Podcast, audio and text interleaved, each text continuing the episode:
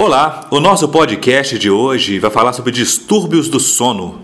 E a nossa convidada é a doutora Regina Terce, secretária do Departamento Científico de Medicina do Sono da Sociedade Brasileira de Pediatria. Doutora, seja bem-vinda, fique à vontade para falar aos nossos ouvintes. O sono é um processo essencial que nos dá a oportunidade de absorvermos emoções e impressões que experimentamos durante o dia para que possamos nos recuperar de atividades físicas e ganhar novas energias para estarmos aptos para o dia seguinte.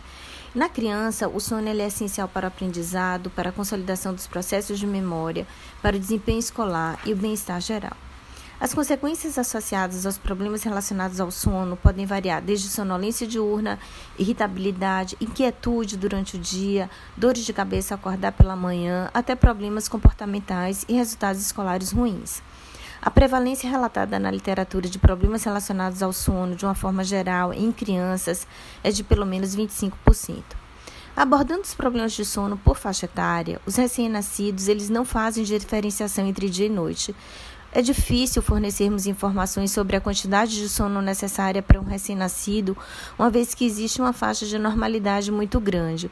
Os bebês dormem em torno de 16 horas por dia e, quando crescem, em torno do sexto mês, sétimo mês, o tempo de sono diminui para aproximadamente 14 horas por dia.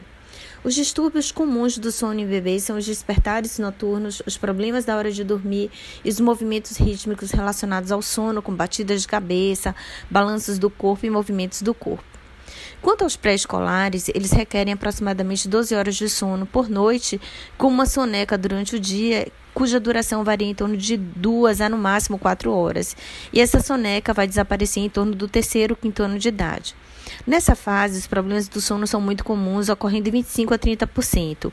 E os transtornos do sono comumente identificados são os terrores noturnos, os pesadelos, os problemas na hora de dormir, de iniciar o sono, a apneia obstrutiva do sono, além do sonambulismo e do terror noturno.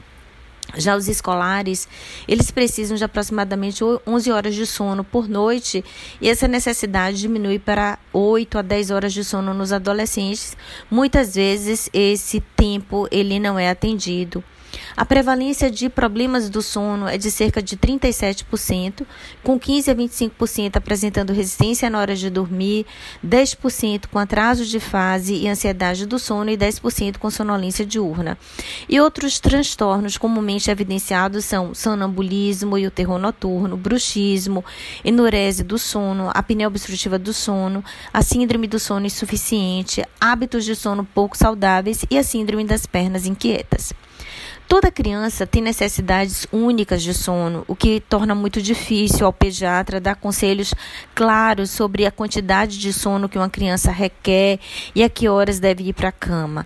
Uma criança, por exemplo, que se levanta fácil e espontaneamente pela manhã, provavelmente dormiu o suficiente. Portanto, é importante nós reconhecermos os comportamentos do final do dia, porque eles podem indicar um sono insuficiente crônico. Abordando finalmente a higiene do sono na infância, é importante que se mantenha uma rotina clara para a criança durante o dia, que sejam estabelecidas rotinas de dormir, que se adeque o ambiente de sono sem televisões ou computadores e que os pais assumam a mesma postura na hora de colocar o seu filho para dormir. Essa foi a doutora Regina Terce, secretária do Departamento Científico de Medicina do Sono da Sociedade Brasileira de Pediatria, participando conosco do nosso podcast de hoje. Até a próxima!